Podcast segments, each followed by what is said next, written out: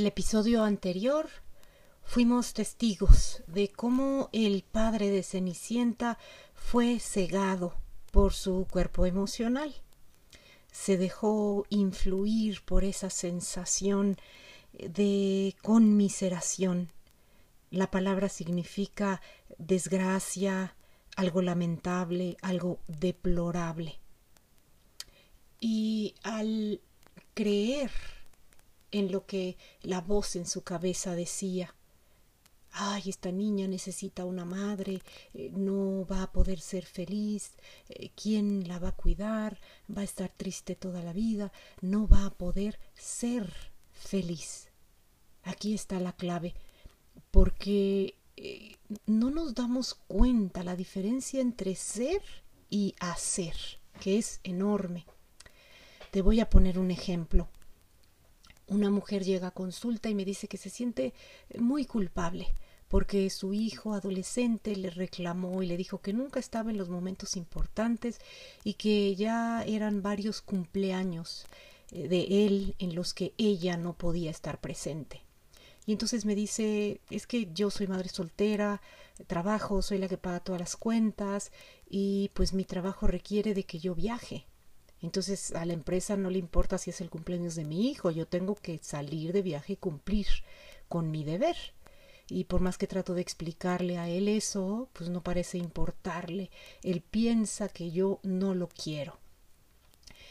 Eso es generalmente lo que se da en una sociedad como la nuestra, en la que nos hemos acostumbrado a darle lo mejor a nuestros hijos y entonces pagar una buena escuela y pagar buena ropa y pagarles buenas comodidades y en ese acto eh, no, no los enseñamos a ser autosuficientes y no me refiero económicamente, no me refiero materialmente, sino emocionalmente. No les enseñamos a utilizar sus pensamientos y emociones de la mejor manera porque nosotras tampoco sabemos hacerlo. Eh, cuando esta mujer me comentaba esto, era claro que se sentía muy culpable, que sentía desasosiego, en momentos me decía siento hasta coraje porque pues le he dado todo. Y en otros momentos me decía me siento muy triste de imaginar que otra vez su cumpleaños va a estar solo. Está lindo. Me siento muy triste de imaginar. Aquí viene eh, eh, el secreto. Ella misma lo dice en su oración. Me siento muy triste al imaginar que él va a estar solo. No es la situación, no es la condición, es lo que yo estoy imaginando, es desde la perspectiva que lo estoy mirando, porque este chico en esa ocasión no iba a estar solo. Su tío se iba a hacer cargo de él y tenían pues reunión con los amigos y iban a juntarse eh, que a comer la pizza, que a partir el pastel, que a jugar videojuegos, iban a estar teniendo una gran celebración solo que el tío también entraba a este juego de conmiseración, ¿no? a explicarle cómo su mamá se sacrifica por él y trabaja tanto para que él esté bien y entonces él debería de ser más comprensivo y más agradecido para apreciar ¿no? todo lo que estaba recibiendo y que no estaba eh, no estaba valorando en esos momentos. El tío también sentía miedo, también sentía culpa. Eh, los tres estaban participando en esa danza. No había ahí la posibilidad de que alguien fuera lo suficientemente consciente como para decirle desde años antes a este chiquito eh, las cosas son como son, así es la vida, así está la situación. Hoy es tu cumpleaños, están tres, cinco amigos que podemos invitar y puedes reír, gozar, eh, disfrutar de tu cumpleaños. O puedes estar imaginando que tu mamá debería de estar aquí. Puedes estar imaginando dónde está tu mamá y notando su ausencia. Puedes utilizar tu mente de esa manera. Se vale. Solo tú vas a pagar las consecuencias. ¿Prefieres, niño, o prefieres adolescente estar aquí y ahora, disfrutando el momento, gozando con tus amigos plenamente? ¿O prefieres estar imaginariamente contándote un cuento que te lastima horriblemente? Eso fue lo que le pasó al papá de Cenicienta. Él se contaba un cuento, no, estaba, no podía estar verdaderamente presente porque traía su corazón roto traía el dolor ante la pérdida de su esposa. Eh, recuerda siempre al principito en esa escena que sale con el zorro y el zorro le dice es que una vez que me has domesticado, eh, una vez que tú eres mi dueño y yo soy tu mascota, ahí ya hay un lazo inquebrantable, ¿no? Mentalmente tú me perteneces, yo te pertenezco y ahí empieza el sufrimiento. Una vez que imaginamos, mi mamá no estuvo en mi fiesta, ¿no? Ya estamos sufriendo más de lo necesario, más de la cuenta. Porque mentalmente no tenemos libertad. No nos damos cuenta que esa entidad a la que llamamos mi mamá tiene una vida propia, tiene un, destino, su vida tiene un propósito y no está ahí para cumplir mis necesidades o mis deseos, sino estamos ahí en esta danza de la vida perfecta, en este encuentro divino, pero ella tiene su vida y yo tengo la mía. En cuanto yo pienso, mi mamá no está en mi fiesta, estoy haciendo una comparación, estoy asociando una otra idea, quizá fui a casa de fulanito y él ahí estaba su mamá, y entonces imagino que él es más feliz porque su mamá sí estaba en su fiesta y la mía no estuvo en la mía, y entonces por culpa de mi mamá yo no soy feliz. No nos damos cuenta que la capacidad de ser feliz o triste o amargado, la tenemos cada uno de nosotros en lo interno, que depende de nosotros el poder ser, ser felices o no serlo no es algo que tengamos que hacer, no es algo que le pongamos condiciones a la vida. Ah, si está mi mamá, puedo ser feliz. Si no está mi mamá, no puedo ser feliz. Así hemos sido educados en una sociedad como la nuestra, en la que nos dicen, eh, si haces la tarea, eh, te dejo ver la película si lees el libro, eh, te compro un helado. Si te portas bien en casa de tu abuelita, entonces después invitamos a tu amiguito no sé qué. Eh, no estoy diciendo que, que sea algo malo que los padres eduquen así a los hijos. No, simplemente estoy diciendo que eso nos lleva a aprender a depender de cosas externas para lograr sentirnos felices. Entonces aguantamos en casa de la abuelita, bien aburridos porque no tenemos nada que hacer, pero aguantamos y aguantamos con tal de que después nos dejen ver la serie. ¿Y qué fue lo que nos hizo feliz? Ver la serie. ¿Qué fue lo que nos hizo infeliz? Estar en casa de la abuelita no nos damos cuenta que somos nosotros los que no tenemos creatividad en lo interno, que, los que no sabemos brindarnos a nosotros mismos bienestar, enfocarnos en ideas, o en este ideal, el ideal de amar la vida, amar la existencia, amar el simple hecho de estar vivos, para entonces regocijarnos con la existencia. El padre de Cenicienta creyó que su hija no iba a poder ser feliz. Él no se daba cuenta que ella ya lo estaba haciendo, ya lo era. En no recuerdo si es en el libro, pero, pero sí que la madre en algún punto le pide que nunca pierda, nunca pierda eh, la bondad y la alegría de su corazón. Lo menciono de esta forma porque el podcast está basado en la película de los años 50 que realizó Disney. En esa es en la que me voy a basar para ir haciendo este recorrido. Como bien sabes, es muy diferente una película que un libro. Eh, pero si lo hacemos a nivel libro nos vamos a tardar años.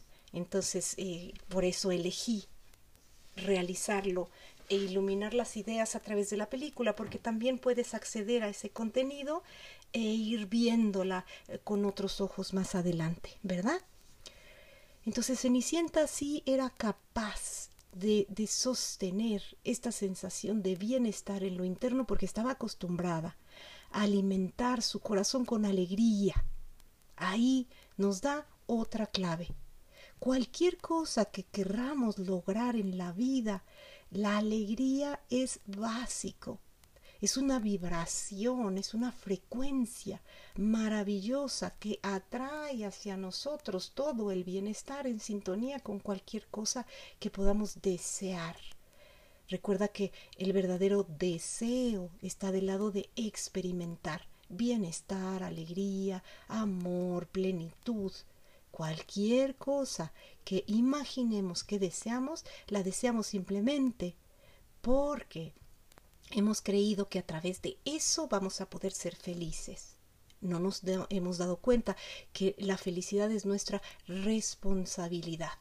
La etimología de la palabra responsabilidad dice que es nuestra habilidad para responder. Ante cualquier evento, yo tengo la la, capacidad de responder, la habilidad de responder, solo que respondo de acuerdo a lo que estoy acostumbrado. Si estoy acostumbrado a hacer berrinche, si estoy acostumbrado a sentirme insatisfecha, esa es la habilidad que he desarrollado. Si como Cenicienta he desarrollado la habilidad de sentirme bien a pesar de cualquier circunstancia, si he desarrollado esa habilidad de alimentar mi ser con alegría, con bondad. Significa que Cenicienta no se enfocaba en ideas negativas. E, eso lo podemos ver a través de estas imágenes, por ejemplo, eh, que eh, tiene esta hermosa relación con los animalitos y sonríe y canta ella tiene esa habilidad. Y ahí también viene otra parte importante, porque hay una, eh, hay una diferencia, diferencia grande entre motivación e inspiración. La palabra motivación viene de fuera, algo, un elemento externo me motiva a hacer tal cosa. Entonces me dicen, por ejemplo, ya siendo un adulto, si realizas tal cantidad de ventas, eh, te vas a ganar un bono. Eso es una motivación. Hay una zanahoria que yo debo perseguir y si la alcanzo, entonces me van a dar mi premio. En cambio, la inspiración es algo que yo inspiro, que yo respiro, que yo le doy el soplo de vida, que lo siento en lo interno, viene de dentro hacia afuera. La motivación va muchas veces acompañada de la frustración, porque si no logro lo que yo deseaba, entonces me frustro, hago berrinche, y ya sabes, químicamente mi cerebro segrega las sustancias que corresponden a eso que yo he creído que es importante. Yo quería tal cosa y no salió tal cosa y entonces me siento mal y me siento enojado y me siento muy frustrado y tiene la culpa todo mundo o tengo la culpa yo porque soy un inútil que no sirvo para nada y esa es, esa es la manera que el que tiende a frustrarse utiliza sus dones divinos de pensamiento, sentimiento, emoción, imaginación, palabra y acto. En cambio, la inspiración va acompañada de entusiasmo, de alegría. Vuelvo a decir, solo los niños entrarán al reino de los cielos, solo siendo como niños, dejándonos sorprender, teniendo una imaginación fantástica, que las condiciones no puedan eh, matar nuestra ilusión, no puedan matar nuestra posibilidad de soñar. y entonces no importa lo que esté sucediendo en el afuera, porque dentro de nosotros está ocurriendo el milagro. Dentro de nosotros está esa alegría que sostiene el sueño por encima de cualquier cosa. Eso es amar a Dios por sobre todas las cosas.